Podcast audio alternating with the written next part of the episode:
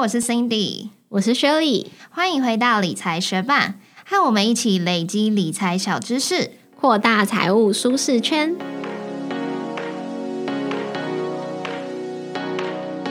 在节目开始之前，我们要来分享一则学伴在 Apple Podcast 的留言。他的名字是吴饼干，他说：“很棒的节目，但我每集最期待的都是最后的闲聊，这样子正常吗？”非常感谢吴饼干特地到 Apple Podcast 为我们留下五颗星。虽然我不知道你这样子的想法正不正常，但是我跟雪里都非常开心哦。因为我不知道其他学伴知不知道，就是我们节目的最后会说理财学伴，我们下次见，拜。但其实最后的最后，我们跟雪里常常都会有一段大概几分钟的闲聊。那这段闲聊就是。通常都是我们生活上觉得很可以娱乐大家的事情，所以如果你从来不知道节目最后的这段闲聊的话，欢迎你回去听前面八十几集的闲聊。那我在这边也要先宣告，我今天在节目的最后会讲一个我最近几天觉得最好笑的事情。所以如果你从来没听过我们的闲聊，今天记得待到节目的最后哦。再次谢谢吴饼干的留言，也谢谢正在收听的你。节目准备开始喽。在上一集的节目，我们介绍了新手买房容易忽略的隐藏成本。那我们介绍了作为一个想要购物的买方需要支付的各种成本费用。那如果今天是想要将手上的房子卖出，作为卖方，不单只是只有卖房子赚钱而已，其实也是要支付许多的税金。那为了避免投资客炒房进行许多短期交易，政府就推出了房地合一税二点零，是在今年的七月正式上路，期待可以。透过重税来打房，那今天这集的节目就是会带你去了解什么是房地合一税。那二点零和一点零有什么不同？如果只是买房子自住的话，有没有什么节税的办法，以及如何去申报房地合一税？房地合一税简单来说，就是指卖出房子或是土地时，身为一个卖方需要缴纳的所得税。在过去还没有推出房地合一税的时候，土地跟建物是采不同的税制的。所以根据旧制财产交易所得税的规定，你卖出的时候，土地的部分不需要缴纳所得税，而是缴纳土地增值税；房子的部分则是课征所得税。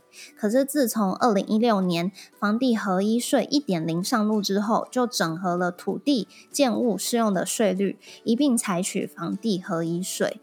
所以，如果你是在二零一六年一月一号之后取得的房子跟土地，又或者是二零一六年一月一号卖出的房子跟土地，又或者是二零一四年到二零一五年之间。取得并且持有两年内就于二零一六年一月一号后出售的房子跟土地都适用于房地合一税哦。另外，今年七月不是房地合一税二点零上路了吗？它也把预售屋还有一定部分的股份出资额的交易也纳入房地合一税的课税范围。今天的节目内容，因为是跟税率有关，所以细节就会比较多。如果在收听的途中有觉得有任何不清楚或是有疑虑的地方，都欢迎你随时把部落格文字稿打开笔记，我们都帮你整理好喽。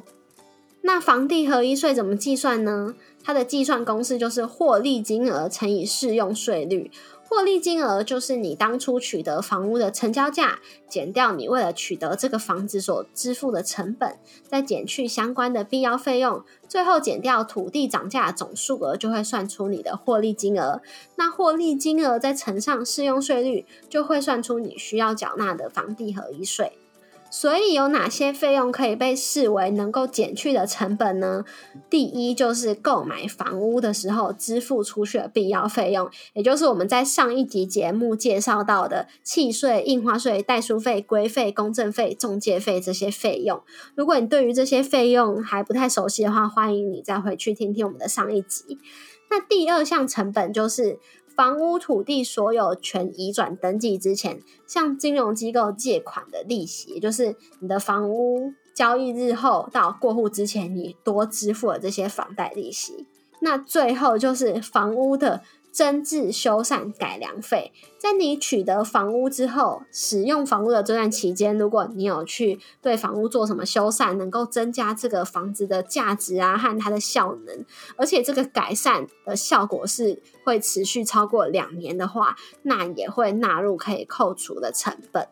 除了刚刚讲到的可以减去的取得成本外，还有一些相关的必要费用也是可以扣除的，像是你卖出房子支付的中介费啊、广告费、清洁费，还有家具的搬运费等等，这些必要费用是可以扣除。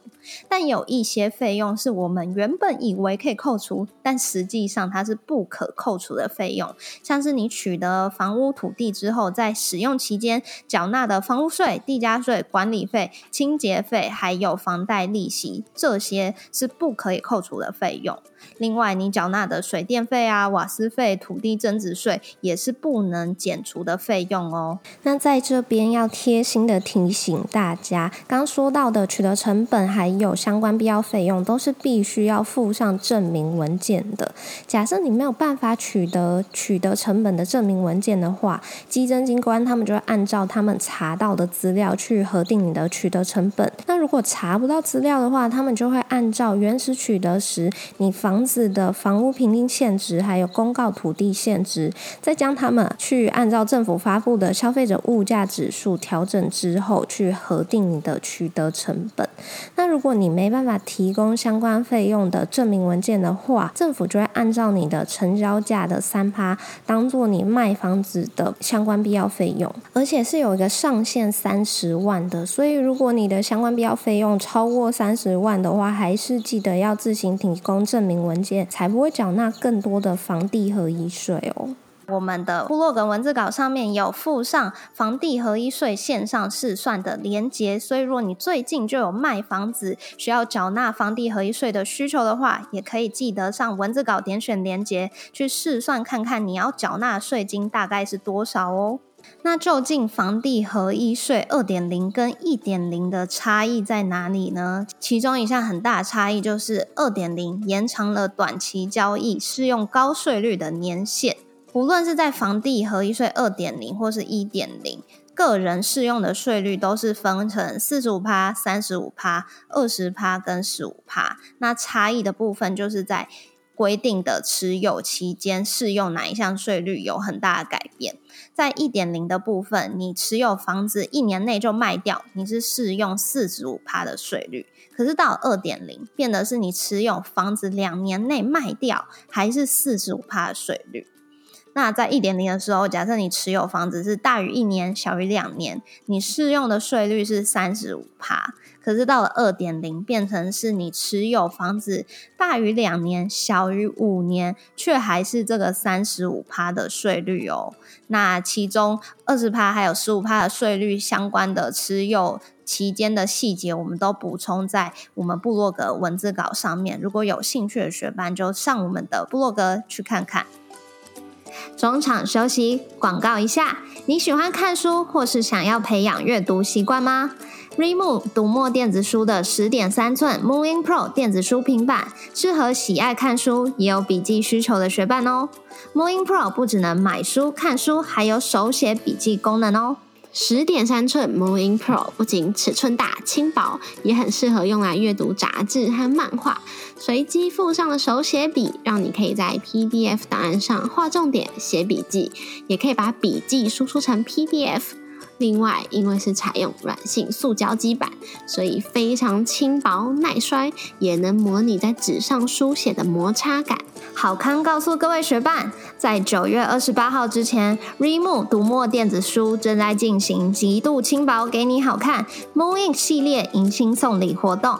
期间只要购机以及启用 Moon Ink 系列新机，最高可以获得 Remove 购书金两千五百元。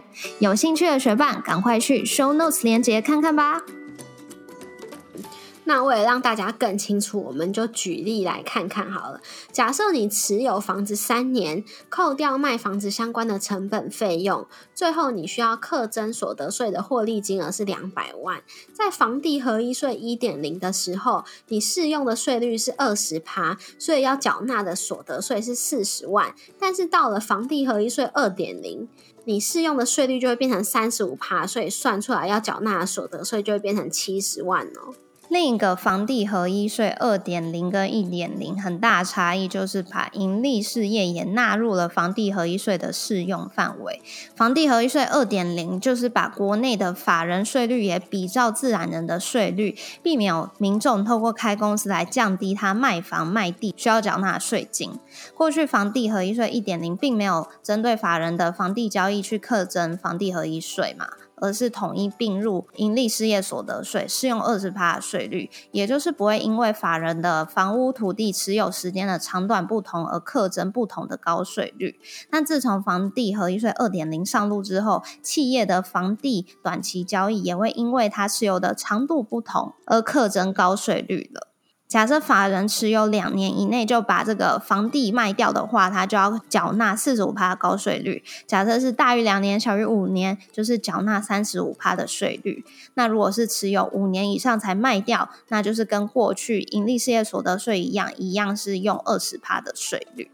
不过，针对自用住宅，只要满足三个条件，就可以享有自用住宅的优惠税率哦。第一就是个人配偶或者是未成年子女持有而且居住该住宅满六年。第二就是交易的前六年没有出租、营业或者是执行业务使用。最后就是个人配偶或者是未成年子女在交易的前六年未曾适用自用住宅优惠税率。那如果有符合这个自用住宅优惠税率，到底有多优惠呢？第一就是。获利金额四百万以下的部分是免税，然后获利金额超过四百万的部分呢，适用的税率是十趴。所以举例来说，假设满足自用住宅优惠税率的三个条件，然后卖出房子的时候，获利金额是五百万，那么其中的四百万就会是免税，然后剩下的一百万就会适用这个十趴的税率，所以要缴纳的所得税就是十万元哦。那也要贴心的提醒大家，如果你有去试用这个优惠税率，然后获利金额小于四百万，就会是免税嘛。但是还是要记得完成房地合一税的申报哦。房地合一税的申报时间基本上都是交易日隔天的三十日内，也就是说，如果这个月有三十一天，你是在一号完成交易，那么你就必须要在三十一号之前完成申报。那申报房地合一税需要附上的文件有：第一，房屋土地交易所得税申报书；第二，买卖契约书影本；第三，就是其他相关文件，像是刚刚讲到的取得成本啊，相关必要费用的证明文件。那最后，我们帮大家整理了两个关于房地合一税常见的疑问。第一个，如果我是透过赠与、继承得到的房子跟土地，它的取得成本是要怎么计算呢？假设是妈妈赠予你一间房子或者一块土地好了，你的取得成本并不是用妈妈当初。购买这间房子、购买这块土地的价钱来做计算，而是要用你继承当下、受赠当下的房屋评定现值以及公告土地现值来作为你取得的成本哦。那第二个常见的疑问就是：假设我卖房子、卖土地其实是亏损的，我是不是就不需要去申报房地合一税呢？答案是否定的哦。即便你卖房子、卖土地，这笔交易对你来说是亏损，你还是需要去申报房地合一税。如果你没有按照规定在交易日隔天的三十天内申报的话，还是可以依法处以你三千元以上三万元以下的罚款哦。谢谢你在忙碌的生活中愿意播出时间来和我们一起学习。如果对于今天的节目内容有任何的疑问、想法，邀请你在 Apple Podcast 帮我们打星留言，让我们知道你对这集节目的看法哦。同时也欢迎你到 Instagram 搜寻理财学伴，找到我们来跟我们聊一聊。如果你愿意支持我们，继续把理财学伴做得更好，让这个节目被更多人听见，欢迎你分享理财学伴给身边也想一起学习投资理财的朋友。我们的网站上会有文字版的整理，如果想要收藏或回顾，也欢迎你上去看看。网址是 moneymate 点 space 斜线房地合一税，拼法是 m o n e y m a t e 点 s p a c e 斜线房地合一税，也可以从节目的简介中找到网址哦。理财学伴，我们下次见，拜。我今天要分享一个，我觉得真的是这一半我觉得超好笑的事情，就是我有一个。朋友的男友要跟我的朋友求婚了，所以他就散播消息给我们这些朋友说：“哎，如果你想出现在他求婚成功，就是朋友的祝福影片上面的话，就把三十秒影片内容寄给他，他就会帮我们剪接这个影片。”但是我个人就是一个理工仔仔，所以我常常就是。没有什么感人话语可说，所以我想半天，我只想到两句什么什么呃，祝你幸福啊，等等等的，但是就是太不行了，也没有符合人家给我三十秒影片这个规定，所以我就开始上网去搜寻求婚，呃，求婚要怎么说？求求婚说法，然后我就 Google 搜寻这个东西的第一个文章就是十大感人求婚词。然后我就点进去之后，滑到第三个，我就忽然发现，哎，这段文字不就是我另一个朋友男友当时求婚的文字吗？就是几乎一模模一样样。然后我就觉得超好笑，而且那段文字就是我觉得很感人，所以我就不知道为什么平常记忆力很差，但是居然把朋友男友的求婚词给记起来了。然后我当下就立刻截图。那一段求婚词贴给我朋友，我就说：“哎哎，你男友是不是就是照抄了这一段啊？怎么那么像？”然后他就回我说：“至少他有做功课啊。”我就觉得天哪，我朋友真的是人蛮好的，非常的被爱冲的昏头。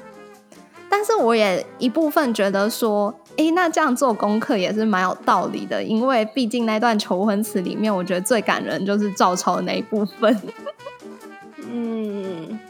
功课做的很好，那你你对于求婚会有什么特别的要求吗？哦，我希望就是不要在大庭广众，什么餐厅啊，什么大街上，然后也不要很宣扬这样子。我希望就是默默两个人，也不要有什么朋友。基本上就跟希望你跟他交往的时候差不多，反正已经确定好心意，然后。再表示，而不是想要用群众的压力来逼你屈服。其实也不是，就是说也不一定要确定好心意，他也是可以给我一个惊喜。只是这个地点就是不需要在很多人的见证之下，我希望就是默默两个人就好了。哦，那你会想要他去到处收集那影片，然后剪辑出来？就是虽然只有你们两个人，可能最后你可以看那影片嘛？还是你这个理工仔仔对那影片其实也是还好？对啊，其实我觉得也是不需要。好，我不知道听到这里的学班对于 Cindy 刚刚讲的这段故事有没有达到觉得那个超爆笑的标我觉得如果没有的话，我现在就是要 Google，然后念出来让大家知道。但是在我 Google 这段情节，你可以分享一些别的好笑的事。对，所以我要拿出我的本周笑话来跟 Cindy PK。其实我这个本周笑话 有点不限于本周，大家已经听到 Cindy 的偷笑声，因为我已经跟他先算是抱怨过了。就是最近不是在抽那个振兴券的加码券吗？然后就是统一登记，然后看身份证字号的后两码或者是后三码来抽嘛。我不知道。大家有没有抽中奖嘛？觉得有抽中的，恭喜你们！没有抽中的呢，我就是其中的这一员，就是跟我们一样而已。对，那大家知道我的身份证后两码是什么吗？八七，后三码是什么呢？九八七，后四码是五九八七。真的觉得超爆笑的。我以前从我以前从来没有发现过这件事，我还想说，哎、9九八七三个字连数非常的好记，我 其实蛮以我的身份证字号蛮自豪的。然后直到这次要抽这加码券，我才觉得这四个字也太讽刺了吧！而且我这礼拜什么都没抽到，所以我现在是被歧被国家歧视的八七。嗯，我也是什么都没有抽到，但是我就没有这种爆笑的身份证字号。对，所以学伴觉得哪一个事情比较好笑，可以到 Instagram 来跟我们说。我现在要力挽狂澜，就是那一段求婚词，就是在遇到你之前，我没有想过成家；在遇到你之后，想到成家，我没有想过别人。然后后面就是什么什么一些感人的话这样子，但是我就觉得关前面关键的那两句就是蛮感人，所以我就觉得照抄也是蛮有道理的啦。听你这么一说，我总觉得好像不是第一次听到这两句话。是不是？所以大家都在照抄啊。那这两句的效果应该是威力蛮好的。嗯，